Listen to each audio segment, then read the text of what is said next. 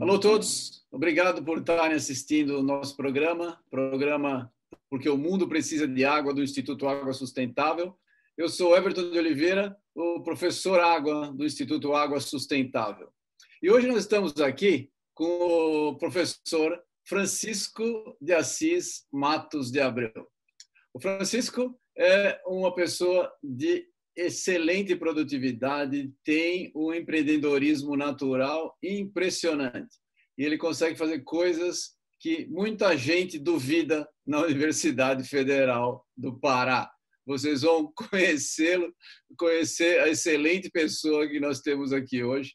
O Francisco ele é geólogo, é, tem especialização em geologia econômica, geoquímica, planejamento e gestão de desenvolvimento regional.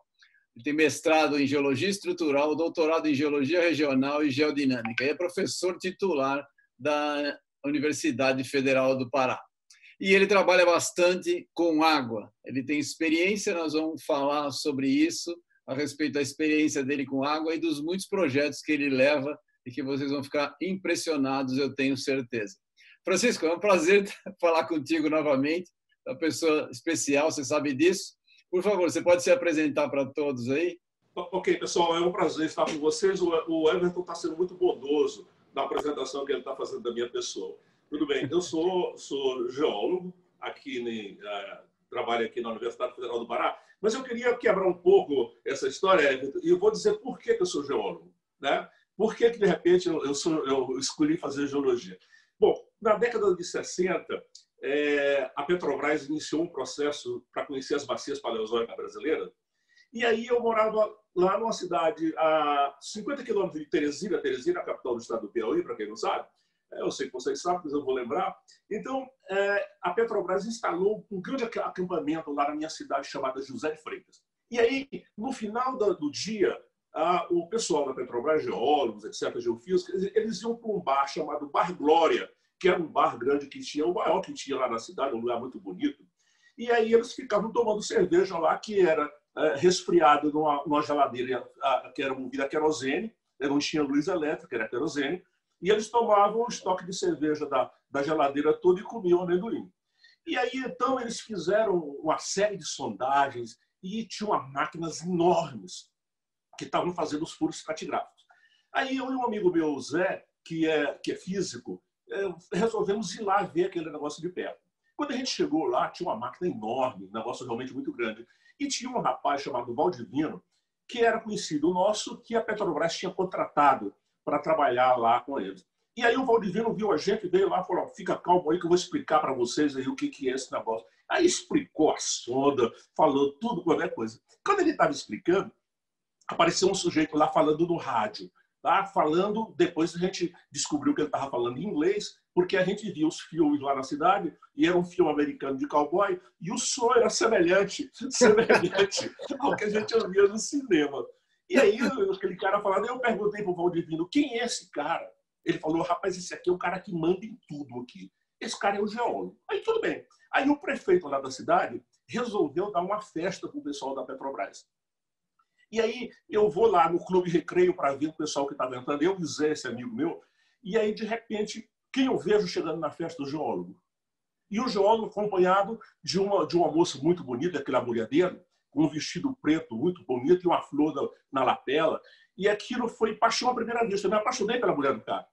E aí eu, eu pensei comigo, esse cara manda dos gringos, fala inglês, e é casado com uma mulher e é geólogo, esse negócio com você. Então, foi aí, foi aí que, eu me, que eu me decidi a ser geólogo. Então, a minha iniciação na geologia foi por conta disso. Eu terminei escolhendo a geologia e por esquema de petróleo, que eu nunca trabalhei. Então, eu fui, fui para a geologia pelo petróleo, mas nunca trabalhei em petróleo. Bom, aí depois eu fui estudar em Teresina, me formei lá em Recife, fui estudar em Recife, fiz geologia em Recife.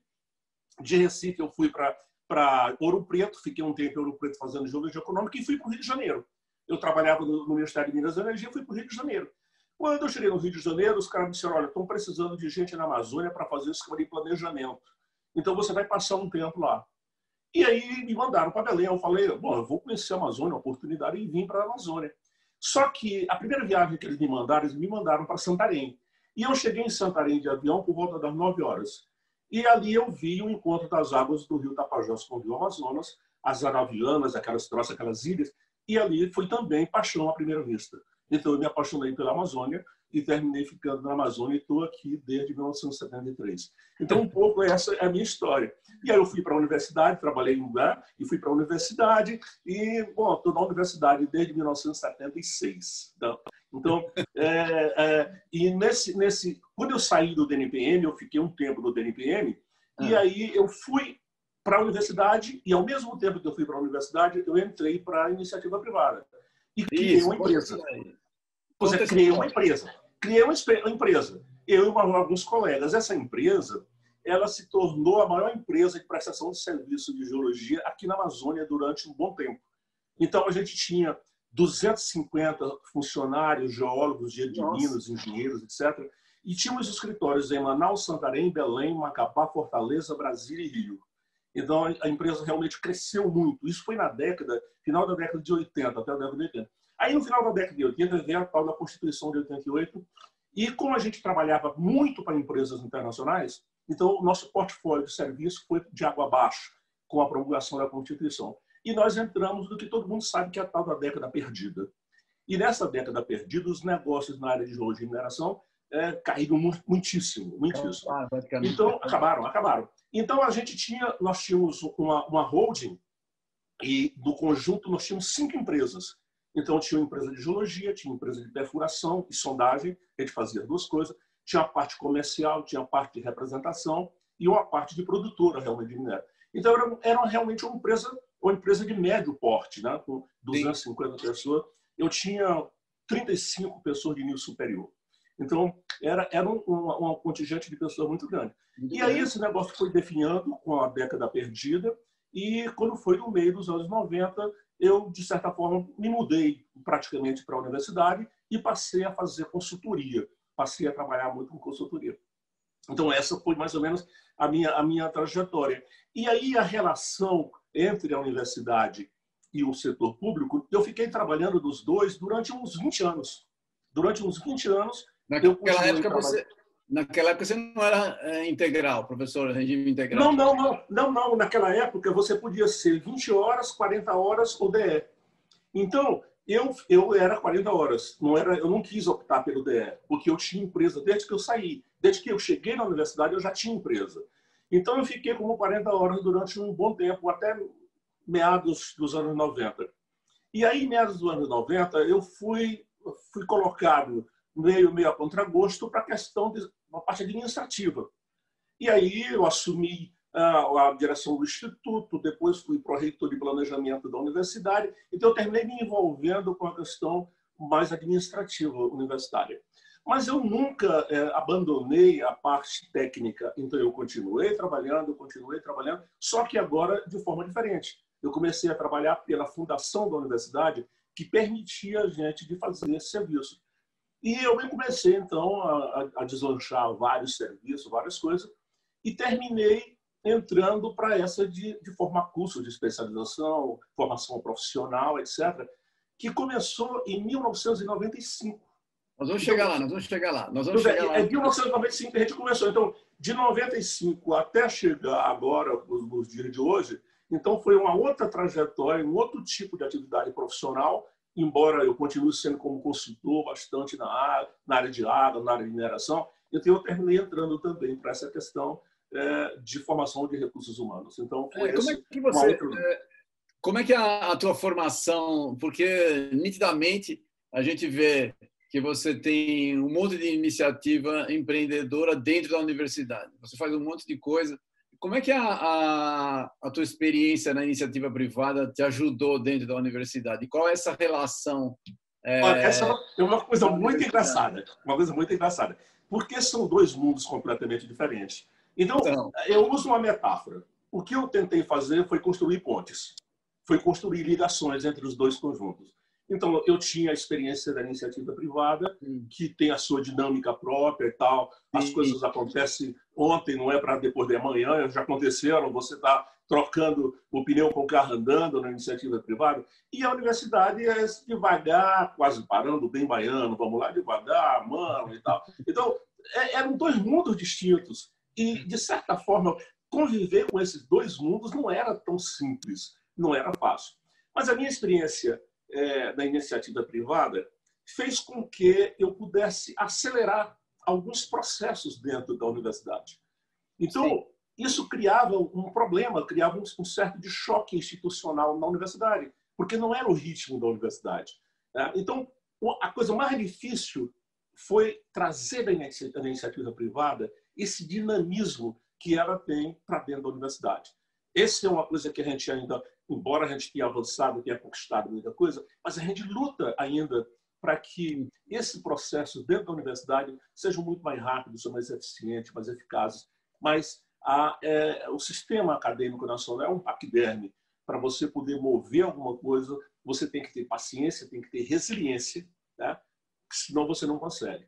Você, é, você desiste, você desiste, você desiste. Então, muitas pessoas que poderiam dar uma contribuição melhor e maior à universidade, de, de qualidade, elas estão rindo, desistindo da universidade exatamente porque não tem essa, essa resiliência, essa paciência de aguardar resultados que você poderia conseguir fora muito mais rapidamente. Então, isso é um choque, é um choque de cultura entre duas instituições completamente diferentes. Então, a criação das pontes é, me permitiu esse trânsito para um lado e para outro, entendendo a dinâmica de cada um dos dois sistemas. Então, eu consegui fazer essa convivência, não nem sempre harmoniosa, tá? mas de certa maneira a gente conseguiu é, trilhar esse caminho aí. Então, a metáfora da ponte é o que eu sempre uso. Então, quantas, quanto mais pontes você puder construir entre esses dois mundos, melhor a gente vai se aproximar e maior serão os nossos resultados. Vou fazer uma pergunta. É, nessa, nessa sua trajetória toda aí, no, não acontece das pessoas da iniciativa privada te acharem muito lerdo para ser professor e o pessoal da, da universidade. Pois é, pois é, isso, isso que eu estou dizendo. Você conviver com esses dois mundos é diferente. Quando, quando, eu vou conversar com você que trabalha muito na iniciativa privada, você acha que eu sou devagar pra caramba. Mas quando eu vou lá na fundação da universidade e apertar os caras para ele fazer um contrato, ele falou, professor, mas o senhor é muito apressado, o senhor, o senhor é muito nervoso. Eu falei, gente, não é que o senhor é nervoso, é porque a gente precisa acelerar um pouquinho. Então, Everton, não é tão fácil conviver, é, transitar nessa ponte, não é fácil. Eu posso dizer é. que não é uma tarefa de todo fácil, de jeito nenhum. Não, não, mas eu vou, vai, fazer, né? a gente vai levando. Nós vamos voltar nesse assunto aí. Deixa eu fazer uma pergunta para você. Então. Você trabalhou, você trabalhou bastante na região amazônica. Você falou que é sua Muito. paixão, né? É, no nosso assunto, preferencialmente aqui, a gente fala bastante de água. Você pode falar alguma coisa do, do sistema aquífero da Grande Amazônia? As vulnerabilidades, como é o uso de água subterrânea na região, que você conhece do assunto para a gente? Olha, olha, uma coisa muito engraçada. Porque quando você chega na Amazônia e você vê os rios da Amazônia, você vê a imensidão que isso representa. Sim. E aí, quando a gente começou a trabalhar muito mais com a questão de água, eu orientei muitas dissertações, muitas teses nessa área. E aí eu comecei a me colocar uma pergunta. Vem cá, mas assim, qual é realmente a proporcionalidade né, em termos das águas? Então, as águas subterrâneas, as águas superficiais, as águas atmosféricas, como é que é essa equação? E aí nós começamos a trabalhar em cima desse, desse, desse esquema para tentar definir esse modelo. E aí nós chegamos a seguinte, a seguinte, aos seguintes números. Nós terminamos descobrindo que essa imensidão de água tá, que a gente vê, etc., ela só representava no ciclo hidrológico da Amazônia como um todo apenas 8%. Nossa. Então, só 8% e que o que estava na atmosfera, né, a, a, umidade, chuva, tudo isso, representava mais ou menos o mesmo número. Então, eu, nós tínhamos 16% da água do ciclo todo, estava aí. E a pergunta era, cadê o resto? Onde é que está o restante dos 84% que está faltando nessa equação aí? E a gente tem, terminou descobrindo que essa era a água subterrânea dentro da estrutura do ciclo. Então, esse foi o primeiro grande, grande lance da, da, das nossas pesquisas, foi chegar a esses números, a essa quantificação, a essa aproximação. Então, essa foi uma coisa muito, muito, muito legal. Muito legal. Pois é. E aí, então, a gente começou a falar de uma outra coisa, uma outra pergunta. Vem cá, qual é o balanço? Qual é o balanço das águas da Amazônia? Quanto entra, quanto sai, quanto fica, quanto recicla? E aí nós chegamos a números realmente muito interessantes. E no conjunto do ciclo amazônico, uma coisa realmente muito particular foi que a gente descobriu que no balanço sobrava cerca de 8 quatrilhões de litros de água por ano. E aí, vem cá, mas o que, que acontece com essa água? Para onde vai essa água? Como é que essa. E começamos a nos perguntar. Bom, e aí eu, eu, trabalhei com um aluno meu brilhante, chamado André Montenegro Duarte, com o qual eu escrevi vários trabalhos. E ele falou, professor, eu estou imaginando o seguinte, eu, eu, tô, eu não, consigo, não consigo entender como é que esse negócio funciona. Para onde vai essa água? Como é que essa água. Porque a gente viu que tinha uma entrada de água né, que vinha do oceano, etc., a, a, chuva e tal, e tinha uma parte que sobrava. E aí, para onde vai essa água? Porque não voltou. Ela entrou e não voltou pelo rio. Porque a gente tem aqui na Amazônia uma característica: a bacia amazônica toda só tem um defluso, que é a saída do rio Amazonas lá no. Então, tudo quanto é água que cai nessa região tem que sair lá no Amazonas. E quando você fazia esse negócio, sobrava essa história. E aí, é, eu, eu, eu, como geólogo, eu, eu sempre tive uma curiosidade para poder entender como é que era a questão do campo magnético da Terra, o campo elétrico, campo magnético. E aí eu terminei com, com a ajuda dos geofísicos, entendendo que o delay que existe entre o núcleo interno e o núcleo externo, que é líquido, então é, eles têm um atraso em termos da rotação, no esquema da rotação. E isso gera o campo elétrico, que gera o campo magnético. E a gente terminou conversando aí com o André. André, mas na atmosfera você tem a mesma coisa. Você tem um arrasto também, de tal, de tal maneira que você constitui dois vórtices. Tá? Quando você vê a distribuição da, da atmosfera, das nuvens, etc. Qualquer imagem que você pegar da Terra, você vai ver que tem um vórtice no hemisfério norte que é horário, e um outro no hemisfério sul, que é anti-horário. E, e aí a gente está aqui a resposta. Esse vórtice anti-horário no hemisfério sul é o que pega essa água e transfere essa água para outras regiões do Brasil. E aí nós demos números para isso. Nós começamos a dar números para isso.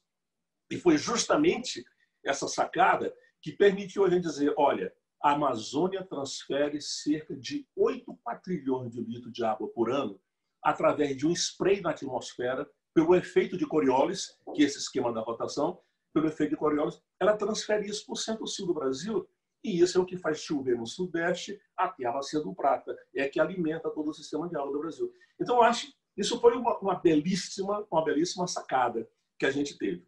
E, e no, no bojo disso veio uma outra questão muito interessante. Foi a relação água-floresta. Porque quando você entra com a umidade da Amazônia, do, do, do mar, então a água cai, a, a floresta evapotranspira essa água, põe de novo na atmosfera, pelo efeito Coriolis da rotação, ela é colocada cada vez mais para dentro do continente e ela chega lá nos Andes. Nos Andes ela não consegue ultrapassar. Então ela bate nos Andes e pelo efeito da rotação do, do vórtice, ela é transferida então para o centro. Então foi esse o arranjo dinâmico que a gente conseguiu entender. Aí fomos então e vimos que essa água subterrânea, 84% do ciclo, tá, estavam nos aquíferos, e principalmente num aquífero que já era conhecido há muito tempo, que era o chamado alter do chão. Então, Sim. se conhecia o alter do chão, etc. E aí nós começamos a trabalhar a estratigrafia da, da, da bacia, da grande bacia amazônica, e chegamos à conclusão de que, na verdade, o alter do chão era uma unidade geológica muito maior que se estendia desde os Andes até a ilha do Marajó. E aí, então, a gente resolveu ampliar a denominação alter do chão e chamar, então, o sistema aquífero Grande Amazônia. Então, o nome sistema aquífero veio dessa constatação geológica de que o alter do chão era, na verdade, um sistema hidrogeológico que se estendia desde os Andes até a fossa do Marajó. E aí a pergunta seguinte foi: quanto tem efetivamente? Qual é o número? É, qual é o número que a gente pode dar para eles? E nós chegamos a quatro guaranis. Então, o número que a gente chegou foi quatro guaranis. Então, o sistema aquífero Guarani tem em torno de 35, 40 mil quilômetros quadrados. O sistema aquífero Grande Amazônia tem 162 mil quilômetros quadrados. Cúbicos, melhor, sistema cúbicos. Então, o sistema aquífero Grande Amazônia são, equivale a quatro guaranis. Então, e aí, em seguida veio uma outra questão. Mas, vem cá, e, e toda essa água, qual é o impacto que isso tem? É, como é que isso se comporta? E aí nós chegamos à conclusão de que esse sistema ele, ele era vulnerável, e ele é vulnerável. E aí, uma vez, eu estava chegando a Belém de avião e eu vim acompanhado do nosso saudoso amigo Aldo da Cunha Rebouças.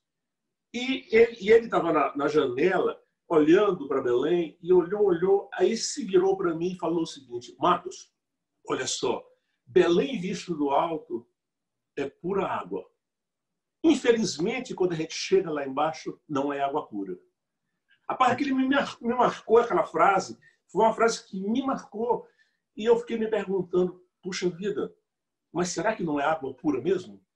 E aí a gente começou a trabalhar com questão de qualidade. Tá? E vimos que nos núcleos urbanos ou próximo do núcleo urbano, esse sistema, que é vulnerável, ele começava a ter problemas muito sérios em termos de contaminação. Então, para você ter uma ideia, na região metropolitana de Belém, hoje, cerca de 80% dos poços que são construídos, poços rasos, até 50 a 60 metros, eles produzem água imprópria para consumo humano, por efeito de qualidade. Então, o sistema aquífero próximo das grandes cidades, ele está principalmente nitrato, principalmente nitrato, principalmente nitrato. E isso decorre do quê? Exatamente da falta de saneamento básico, Exatamente. que é um problema seríssimo do país. Então, um dos problemas seríssimos do país. Então, é, o, o, o, sistema aquífero ele, ele ficou vulnerável por essa questão da poluição ao longo dos núcleos urbanos da Amazônia e também pela retirada da floresta. Porque quando você retira a floresta, você quebra esse ciclo da transferência, etc., etc., e isso pode ter implicações muito fortes. Então, há uma relação simbiótica entre floresta e o funcionamento do ciclo hidrológico da Amazônia. Então, esse, esse conjunto de problemas foi o que levou a gente a, a trabalhar mais os recursos hídricos. E aí nós colocamos uma outra pergunta.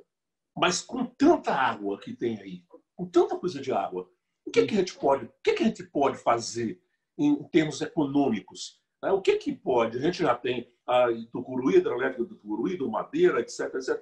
Mas pode ser mais? E aí, então, a pergunta seguinte foi: olha só, pode sim. Nós, nós podemos usar essa água para muitas coisas. Nós podemos ter um ciclo de cultura por conta de São Pedro, chovendo, tá, só, mas você produz energia, você tem um, um superávit de energia de produção da Amazônia. Então você pode fazer uma segunda safra é, com irrigação. Então a irrigação, tendo água, tendo energia, etc., e tendo solo, você pode então ter um segundo ciclo. Então você poderia incrementar fortemente a produção agrícola da Amazônia. Essa foi uma questão. E como o Brasil fez a opção de trabalhar no esquema de commodities, etc., nós ficamos também preocupados. Bom, tudo bem. O que a gente faz? A gente mantém a floresta e transforma ela num ativo importante ambiental, etc. e tal, ou a gente retira a floresta e cria, cria boi e planta soja. Então, é, é, é, hoje, essa é uma das questões. E, e, e Everton, assim, eu sou muito inquieto. Tá? Eu estou sempre me perguntando: o estado do Pará hoje tem cerca de 350 mil quilômetros de área antropizada, quilômetros quadrados antropizada. O estado do Pará tem 1 milhão 354 mil quilômetros quadrados. Desse total, 350 mil estão antropizados. E, e uns tempos para cá eu venho me perguntando, mas vem cá, o que, que nós podemos fazer para diminuir esse avanço, esse, essa pressão sobre a floresta. E aí a gente terminou chegando na tecnologia de rochagem, é, que é justamente usar pó de rocha da grande diversidade brasileira para refertilizar solos e você poder fazer uma reinserção econômica dessas áreas tá, para ser serem colocadas no meio produtivo. Então você vai ter energia térmica, é, energia solar, você tem é, floresta, você tem terra, você tem é, insumos que você pode utilizar, e aí uma decisão de política de governo, de Estado, mais do que de governo, é, é tentar a reinserção dessas áreas. Então, é, é, esse conjunto de ideias que estão ligadas à questão do recurso hídrico, que tem o recurso hídrico está tudo subjacente a tudo isso. Explica, Sem recursos hídricos, você não pode fazer nada. Só, só o que é rochagem, que a palavra passou muito rápido. Explica melhor para quem está assistindo. Pois então, o que é, o que está sendo feito hoje? O Brasil hoje, ele, ele, ele depende, o agronegócio brasileiro, ele depende hoje de insumos de NPK de cinco países: Estados Unidos, Inglaterra, Marrocos, China é, e Hidrogênio e potássio. É, é 80%, 80% das nossas necessidades é, de fertilização de NPK são importadas. Então, a, o agronegócio brasileiro ele é dependente disso. Então, se tu imagina uma confusão no Marrocos, que é o maior produtor de, de, de, de fósforo, isso gera um impacto violento na agricultura mundial, não só nacional. Bom, e aí nos últimos tempos ah, começou a se utilizar uma técnica chamada rochagem. O que é a rochagem? A rochagem é simplesmente você pegar determinados tipos de rochas especiais que, em função das suas características mineralógicas, podem ceder esses elementos químicos que as plantas precisam a partir da moagem. Então você moe a rocha simplesmente mistura no solo e faz a refertilização. Então, você pode prover o potássio, você pode fazer o fósforo e outro micronutriente. Então, essa é uma grande revolução que está acontecendo na agricultura, no agronegócio brasileiro, como foi a revolução que aconteceu nos anos 70, a Revolução Verde, chamada Revolução Verde, que transformou a agricultura nacional na pujança que ela tem hoje. Na Amazônia, os recursos hídricos que a gente dispõe, toda essa estrutura, é algo fundamental que pode ser um instrumento de, de alavancagem de atividades econômicas e, consequentemente, de atividades sociais. Eu não tenho nada contra o agronegócio, mas eu acho que o agronegócio ele é poupador de mão de obra. Embora ele gere, mas ele é poupador de mão de obra, porque ele é mecanizado, altamente mecanizado. Sim. Por outro lado, a produção brasileira de alimentos para a nossa mesa do dia a dia ela é feita por pequenos e médios agricultores. Então, eu acho que a gente tem que pensar, em termos de Amazônia, nessa reinserção produtiva que eu estou falando dos 350 mil quilômetros do chamado arco do desmatamento da Amazônia, ele deve ser feita uma política preferencialmente para você usar é, a implantação de pequenos e médios produtores, principalmente de alimentos. Então, Everton, veja, eu sou geólogo de formação, mas eu sempre tive uma visão econômica e social da realidade que eu estou inserido. E eu tenho sempre pensado em alternativas. Tá? Quais são as alternativas que a gente pode colocar para melhorar o que está aí. É, e, e, isso, que deveria ser uma coisa importante para a universidade, ele, ela é, paradoxalmente, algo que me atrapalha.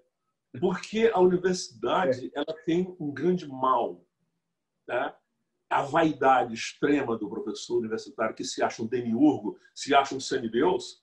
Então, é extremamente vaidoso. E, e o que, que, que, você não pode ter ideias, você não pode ter boas ideias, você não pode ser um, um cara inovador, você tem que estar no conjunto da mediocridade. Então, quando você se destaca, aí você também começa a sofrer determinadas pressões dentro do próprio sistema. E isso é uma tristeza, isso é uma tristeza, porque deveria ser na universidade brasileira, nos institutos de pesquisa, aonde deveriam dar soluções para o país. Eu sempre digo, nós somos a elite do país. A gente não gosta dessa palavra, mas nós somos a elite do país. Somos nós, somos nós que temos formação acadêmica, somos nós, somos nós.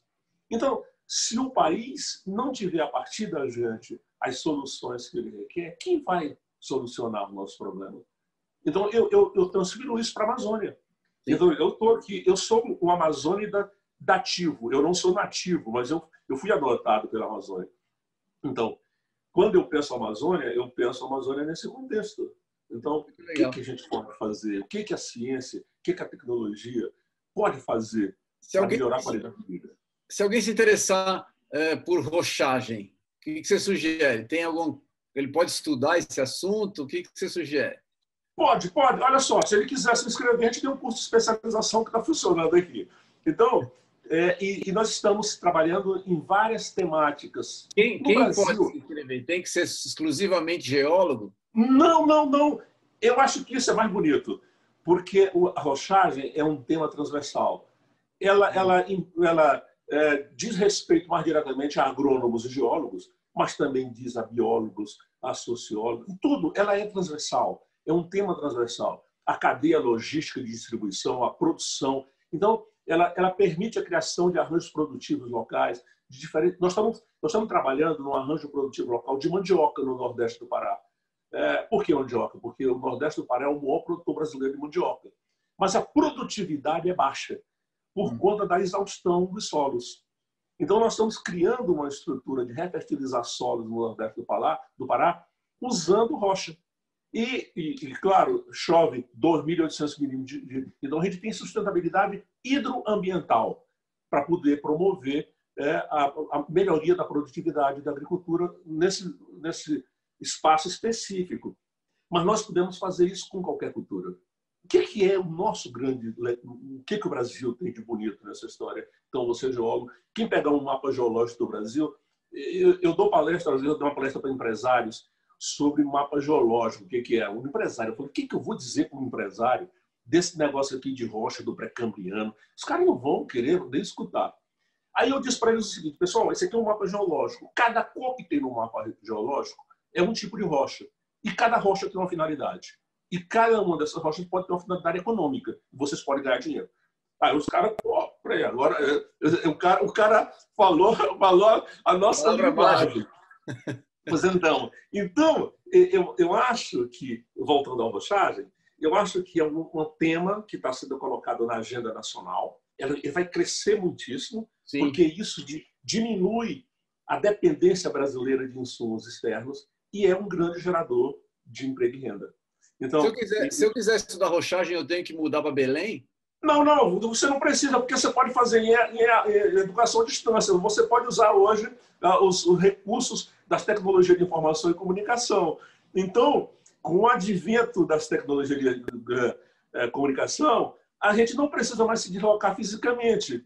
Tá? Uh, nós estamos conversando nós estamos a 3.300 quilômetros de distância. E nós estamos aqui conversando, rindo um da cara do outro. Então, é, é, esse ferramental, ferramental que a gente tem hoje permite é, essa aproximação. Então, você não precisa viajar além. Até porque nós estamos criando um polo de atendimento em São Paulo. Sim. A gente já tem, junto com o Instituto Água Sustentável, um polo de atendimento em São Paulo, que é facilita a nossa vida e de todo o pessoal que está aí no entorno de São Paulo, aí do Sudeste e do Sul. Então, poxa, é, eu acho que não precisa.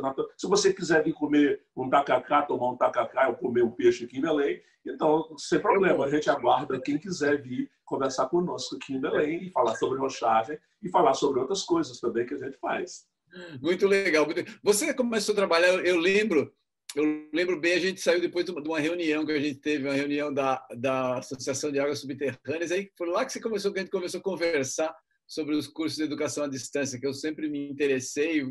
E aí você trabalhava com isso, a gente começou a conversar já faz muitos anos, né? Você começou a trabalhar com isso daí muito antes do que muita gente imaginava. Sem, não existia pandemia, não existia nada disso daí. Everton, por acaso, por acaso, eu estou com um livro aqui que eu resgatei para escrever um negócio. Esse livro aqui do, do Jeremy Riff, ele fala sobre sociedade com curso mais graduado. Mas ele tem um capítulo que ele é. fala dos modular Open Online Course, MOOCs, nesse, nesse esquema. E lá em Manitoba, no Canadá, é, o pessoal começou com essa experiência de fazer cursos na internet, usando o esquema de internet, etc. E os americanos foram se apropriar da ideia dos canadenses. E deslancharam esse negócio a partir de 2012, é, 2013. Aí o Coursera, o EDX e o Udacity, esses grandes consórcios que hoje dominam o mundo, o Coursera tem 40 milhões de estudantes no mundo inteiro. Então, eles, eles deslancharam isso a partir de 2013, 2014.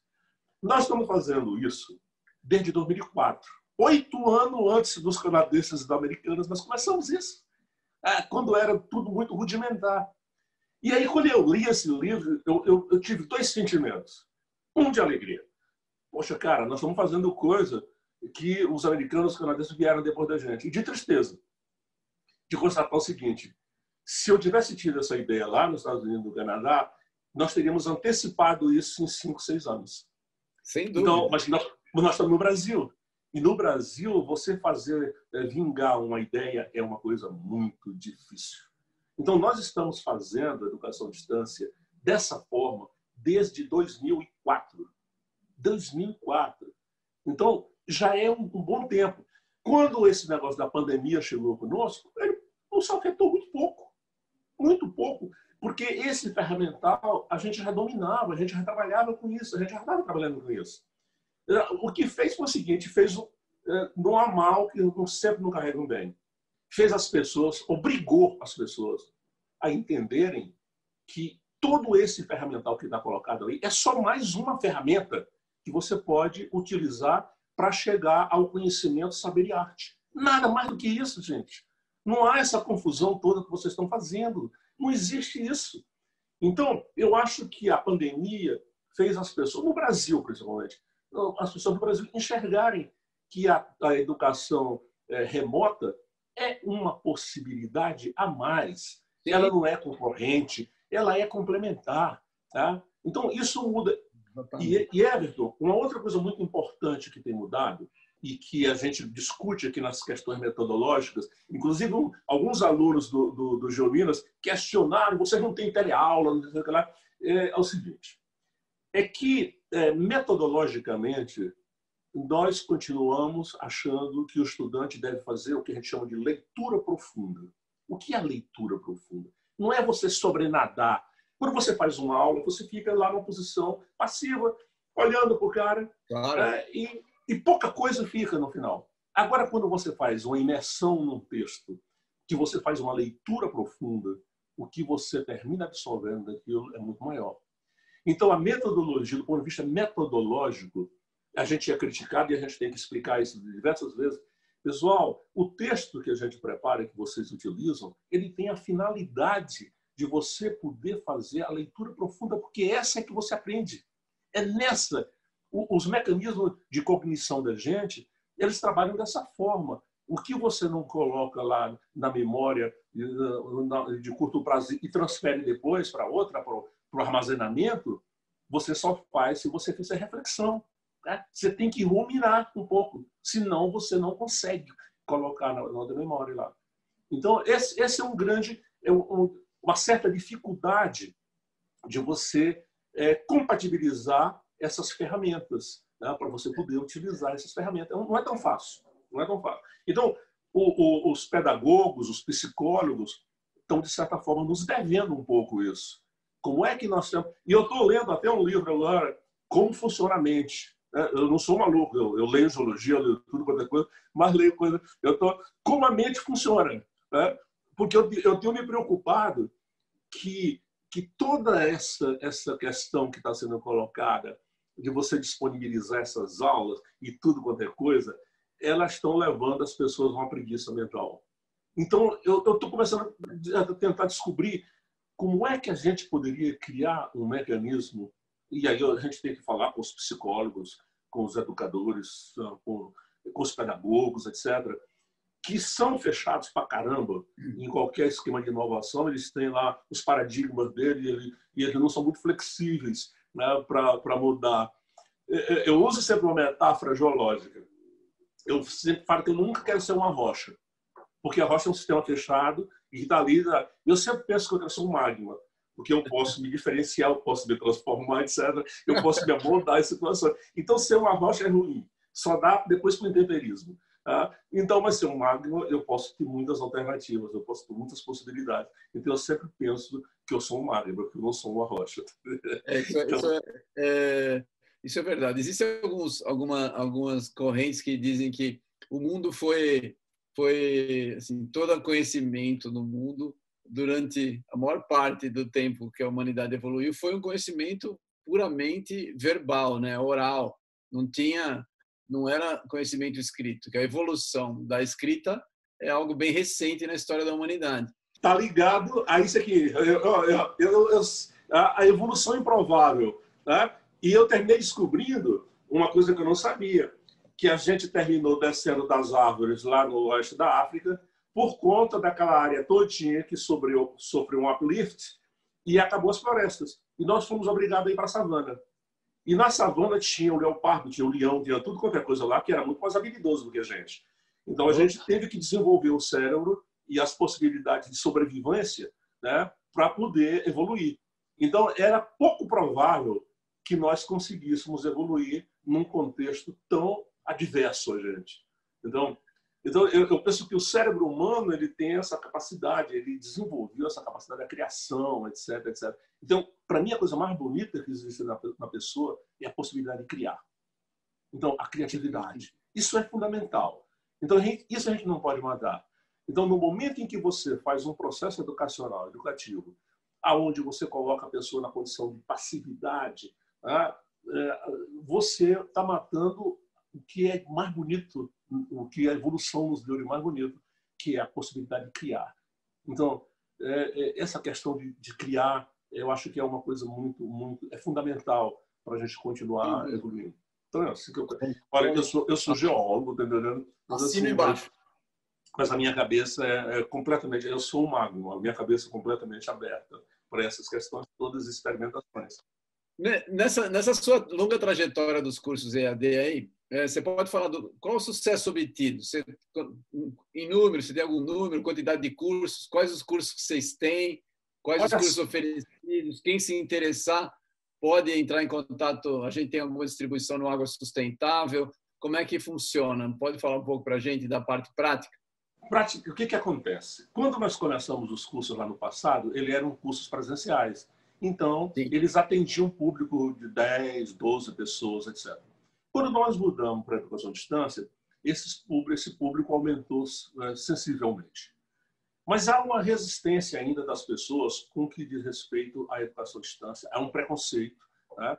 Hoje já é bem menor, mas esse preconceito ele foi muito forte há um tempo atrás, que todo mundo achava que uma educação à distância era uma educação de segunda categoria, etc., que isso não era uma coisa séria, que isso era enrolação, etc. Então, isso foi um benefício que a pandemia também nos trouxe. E aí nós deixamos de trabalhar esses pequenos contingentes e começamos a pensar no, no crowdsourcing, esses, esses grandes, ah, grandes, grandes números, etc, etc. E aí, usando as ferramentas de EAD, nós saímos da, da oferta de 30, 40, 50 vagas anuais e passamos, demos um salto para mil. Então, o nosso pacote de ofertas, por exemplo, o ano passado, 2019, foram 920 vagas nas diversas especializações, em seis cursos de especialização que nós estamos hoje funcionando e alguns deles já terminando.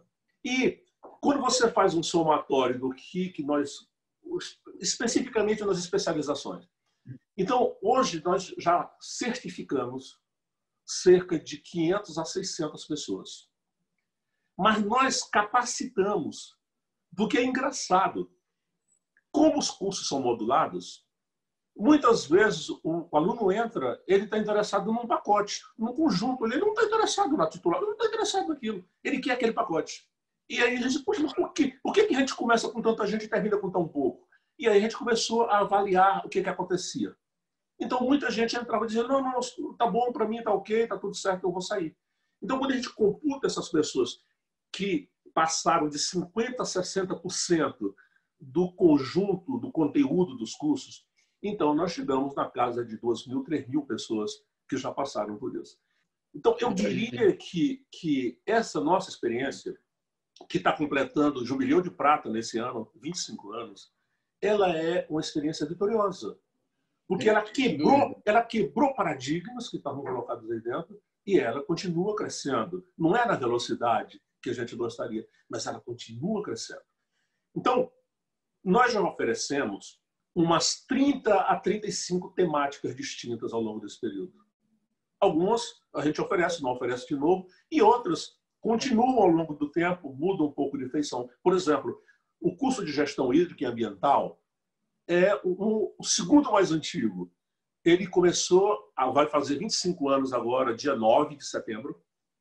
Foi o primeiro curso de hidrogeologia aplicada. Então, faz 25 anos que, gente, que, esse, que essa temática vem sendo ofertada. O interesse nela está aumentando, né? Pois é, então, e, e, é, pois é, exatamente isso. Cada vez a gente vê que o número de pessoas que acessam é maior, é crescente. Claro. De tal maneira que nós estamos projetando para 2020, 2021, aproximadamente duas mil vagas nas especializações.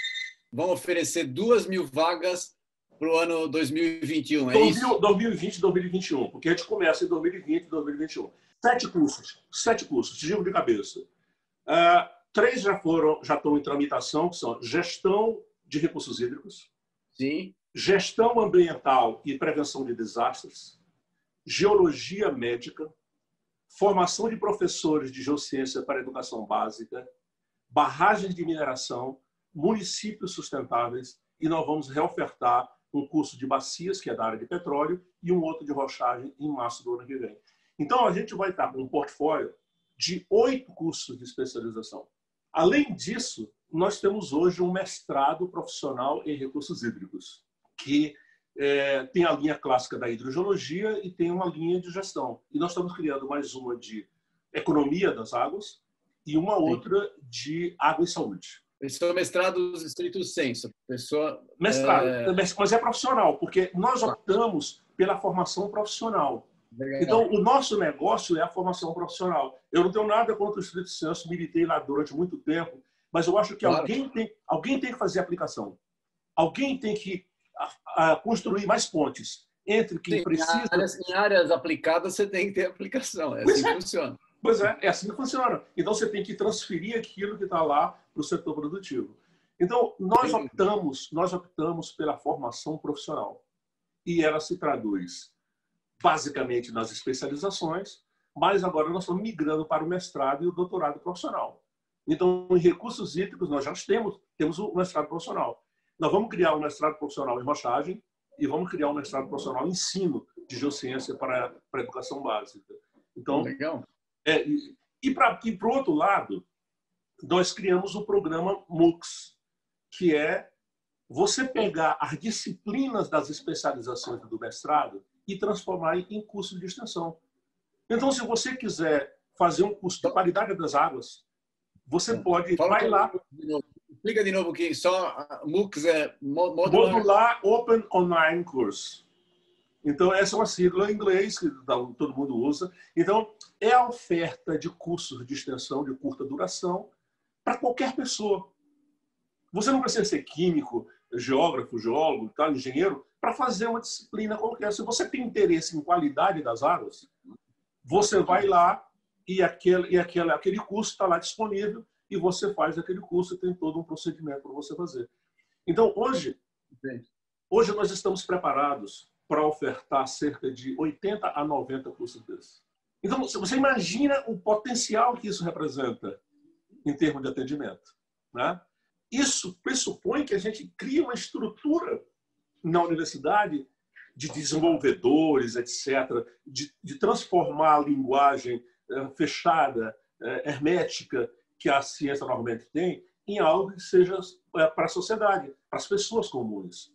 Então, é uma transformação também muito forte. Você vê como isso pode ser levado para outras universidades? Dá para fazer tipo um grupo de universidades para seguir nessa linha com as as universidades têm seus especialistas para fazer. Olha, tipo... Everton, nós temos que quebrar esse esse esquema que está hoje aí. O consórcio, o consórcio da do, do EDX, ele tem 90 universidades americanas. 90. Eles criaram um grande consórcio. A palavra consórcio é a palavra que eu estou plantando na universidade. Eu falo toda hora em consórcio. O que é consórcio? Não, consórcio é a gente juntar a expertise que eu tenho, claro. que a USP tem, que a Universidade do Céu onde tem, que o Instituto tem. Nós juntamos as experiências, as expertises que estão e colocar à exposição é, como uma, uma, proposta de você é, ofertar, é, disponibilizar conhecimento. Então, eu estou tentando trabalhar justamente agora nisso. Né? Mas, por exemplo, eu estou com você há seis meses para tentar definir um contrato junto à fundação. O pessoal, o cara não está preocupado com o Everton, tipo, eu falei, cara, se ele não pagar, é o seguinte: nós estabelecemos uma relação de confiança. Então, alguém tem que dar um, um primeiro passo. Uh, vamos lá, vamos lá, é uma experiência que nós estamos construindo. Então, você vê, claro. para você fazer um contrato simples como esse, olha a trabalheira a que isso representa. É, a gente então, não consegue. A questão dos consórcios é, é, é uma proposta que eu vejo em perspectiva extremamente importante, extremamente importante. Tá? E, e, com as ferramentas de AD e de TIC, isso fica ainda muito mais simples de você fazer. Sim. Né? E assim, eu, eu sou bem visionário algumas vezes. Né? Então, eu penso que esse programa nosso, usando a EAD, ele pode ser levado para os países de língua portuguesa da África também. Eu também acho. E eu, penso mais, acho. e eu penso mais, nós podemos também pegar esse programa e fazer em espanhol. Eu acho, eu acho, é isso que eu ia, é isso que eu ia falar, é isso que eu ia falar. Mas eu acho que a gente tem, tem um caminho muito grande. É o que a gente está tentando, a gente está discutindo, não entrou no assunto aqui, mas, por exemplo, é, fazer a parte de infraestrutura, de, que dá um trabalho, não é a especialidade do professor, montar infraestrutura para oferecer curso, etc. Isso aí não precisa. Hoje tem um monte de plataforma externa que a gente está tentando negociar com vocês, é que a gente faça com plataforma externa, porque os professores só façam a parte que eles são bons de verdade, né? que é fazer o curso, fazer os alunos andarem Conteúdo. bem. Trans... Conteúdo. Que é o que aconteceu com os cursos americanos, na verdade. É, né? É, a gente pode dizer o seguinte, que a ideia a gente teve primeiro do que eles, tá entendendo? Eles, eles pegaram é. isso aí e levaram, né? Mas a gente está exercitando isso há mais tempo. A é dificuldade, é a dificuldade que eu vejo é que é, como é que você pode é, flexibilizar o sistema acadêmico brasileiro para criar, eu tenho pensado muito sobre isso, para criar esses consórcios. O que seria fundamental para todos nós, todos nós ganharíamos com se isso. Alguém tiver, se alguém estiver ouvindo e estiver interessado, por favor, pode pois entrar é. em contato com o Francisco. Pois é. Legal. Olha, olha só, é, é um esquema de ganha-ganha. Todo claro. mundo ganha. Todo mundo ganha. E no final, quem ganha mais é a sociedade, cara. É, exatamente. Então, o, país, o país ganha muito. Pois então, é. eu, às vezes eu digo assim, como é que as pessoas não conseguem enxergar uma coisa tão óbvia, tá entendendo? Mas Concordo. nós estamos tão fechados em nós mesmos, nas instituições acadêmicas brasileiras, que a gente não tem, perdeu a possibilidade de ter essa perspectiva de que nós estamos a serviço da sociedade. Então, as pessoas não entendem muito isso. Né? Elas, elas acham que publicar o trabalho na Nature, não sei o que eu acho que é importante, tudo bem, é o objetivo da sua vida. O objetivo da sua vida é transformar o conhecimento em algo que tenha finalidade social. Tá? É, é isso, isso aqui é importante. Muito quando, é quando, quando as equações de Fourier foram colocadas lá, todo o sistema de comunicação mundial é baseado nas transformadas de Fourier. Ou então, quando Faraday definiu a lei do eletromagnetismo, ele não estava pensando no celular nem na televisão. Tá entendendo? Então, o que foi? Foi o conhecimento à disposição da sociedade como um todo que transformou. Então, o conhecimento tem essa possibilidade da transformação. Mas isso é difícil, viu, Everton? É assim, é difícil, é muito difícil, é muito difícil a gente fazer entender. É, porque a gente ainda tem outro viés. Todo mundo acha que eu estou rico. Porque. não, é sério. Todo mundo, esse cara está ganhando muito dinheiro, não sei mais o que, não sei o que lá. Mas quando eu vejo que eu pago para um professor 100 reais para ele produzir uma folha de conteúdo, eu digo só um abnegado que faz isso, porque 100 reais por uma folha de, de conteúdo é nada. Tá entendendo? Então você produz uma disciplina de 30 horas, produz 30 páginas, você ganha 3 mil reais. Você levou um tempão, etc., para colocar aquilo ali. Então, o teu trabalho não é remunerado da maneira como deveria ser. Nós não temos, nós não temos essa, essa questão, essa história de pensar na remuneração. É o seu ganho pessoal, gente. É aí que a gente é, e, ainda assim, e ainda assim, o pessoal, o pessoal acha que, que curso educação à distância ele tem que ser muito mais barato do que o curso presencial. E ele é caro para fazer. Ele é muito caro. As pessoas não percebem. Manter uma estrutura de um curso é presencial, manter a estrutura de um curso presencial é um negócio caro. Porque o que tem por trás de tudo isso aí, é, para você produzir um conteúdo, você fazer uma live, não sei o que lá, o, o que, que tem por trás de tudo isso? Quantas pessoas estão trabalhando aqui conosco, que estão aqui, que não estão aparecendo e que estão nos apoiando? Tá? Então, tem muita coisa por trás de tudo isso aí. E, e, e as pessoas não, não enxergam que isso tem custo. Isso tem custo. E quem paga? Quem vai, quem vai bancar? Quem banca isso? Eu sempre brinco e digo assim: olha, se eu tivesse um mecenas hoje que colocasse 10 milhões na minha mão, eu deixava de perturbar as pessoas por dinheiro pelos próximos dois, três anos. eu, conseguiria. É, se, se, alguém quiser assinar um cheque eu, eu e me entregar isso aqui, é o seguinte: nos próximos três anos eu não perturbo ninguém. Tá entendendo? Mas não é assim que as coisas acontecem, não é assim que as coisas funcionam. Dizer, você está acompanhando, a gente está falando de, de, de fazer o conhecimento chegar, e um dos nossos projetos lá no Instituto Água Sustentável é o do professor Água, que você Eu conheço. Você sabe, você sabe que a gente está divulgando, né? Eu já disse até para você, a, a Bruna, você tem me mandado isso, e nós temos colocado no nosso esquema de divulgação. Nós estamos divulgando. Muito legal. Isso. Porque Muito eu legal. acho que era a base. Por isso que o nosso curso de formação de professores, ele tenta colocar é, esse segmento. Quando a gente fala de desenvolvimento sustentável, você tem que pensar em três pilares. Há os processos físicos, os processos bióticos e os processos antrópicos. O processo biótico e o processo antrópico está em cima do físico. E quem domina o físico somos nós da geociência, de uma forma geral. Sim. Então, quando se fala em desenvolvimento sustentável e o cidadão não tem esses fundamentos, essas coisas propostas, ele vai fazer o mal ao meio ambiente, não é por maldade, é por ignorância. É, é por pura ignorância. Então, aonde é que você tem que colocar? É lá na escola. É ali que você tem que formar consciência. Então, você precisa de ter um professor que possa fazer esse papel. Então, quando eu vi esse trabalho, eu não conhecia, quando eu vi o trabalho de vocês, eu achei, poxa, mas esses caras acertaram no, no, na mosca. Porque é lá na criança, é no cidadão que precisa essa informação chegar. Então, quando a gente começou, os geólogos mais chiitas diziam, cara, mas não está metido com pedagogia, com não sei o que. Eu falei, rapaz, não sabemos como é que a gente transmite isso. Nós, nós precisamos decodificar a nossa linguagem. Nós precisamos que o cidadão tenha acesso ao conhecimento, mas nós não sabemos dizer isso para ele. Então, nós precisamos das pessoas que são especializadas. Então, eu acho que, que o Porque o Mundo Precisa de Água é uma ideia brilhante, eu parabenizo vocês, é, e, e vai muito ao encontro disso que nós estamos falando. A disponibilização social, o conhecimento ter uma função social. A gente tem que pensar nisso. A gente tem que pensar Concordo. nisso. Então, quando, quando a gente criou o curso de formação dos professores, a gente foi criticado, eu recebi tanta crítica dos xiitas, do pessoal. Vem cá, bicho, mas que, que agora tu já não, já não basta que tu saiu da tectônica para a água, agora tu vai para negócio de educação. Aí a única coisa que eu posso fazer é rir. Eu sei, sem brincadeira. Eu, é, é, muito difícil você dar uma resposta. Quando alguém claro, te coloca uma pergunta dessa, até você responder é, é difícil. Porque o cara está tão fechado que a, a, explicação que tu der para ele, ele não vai entender. Ele já tem um bloqueio é, prévio que não permite que ele assimile aquilo lá. Então, eu acho que isso não é... Francisco, o nosso papo está excelente, mas o nosso tempo já está esgotado já aqui. foi, já Você foi. Pode fazer uma, uma, frase de fechamento para a gente aí. Foi um prazer enorme falar contigo, como sempre. Sempre aprendo muito ouvindo uh, as suas explicações. Você, mais do que um professor, é um pensador, né?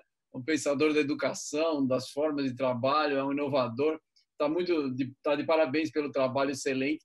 A gente sempre vai, vai poder, sempre que puder, nós vamos apoiar o seu trabalho. Fica tranquilo, porque é um trabalho muito bem-vindo. Se puder fazer uma consideração final para a gente, por favor, é, Francisco. Eu, eu iniciaria dizendo o seguinte, Everton, que mais uma vez você está sendo muito generoso comigo, tá entendendo?